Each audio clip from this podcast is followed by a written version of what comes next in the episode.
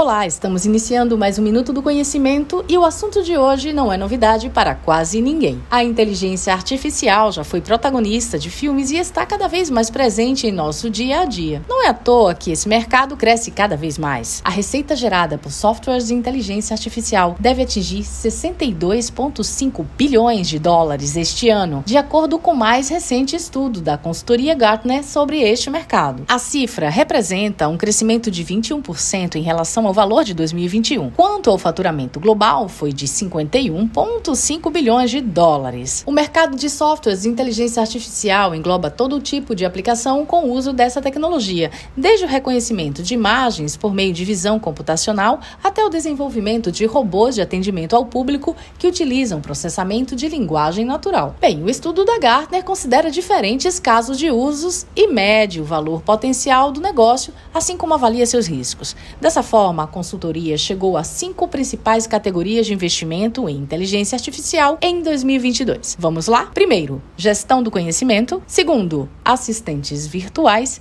Terceiro, carros autônomos. Quarto, espaços de trabalho digitais. E por último, crowdsourcing de dados, ou seja, a captura em massa em um tempo real de dados disponibilizados por usuários de serviço web. Gostou? Obrigado por nos ouvir e até a próxima.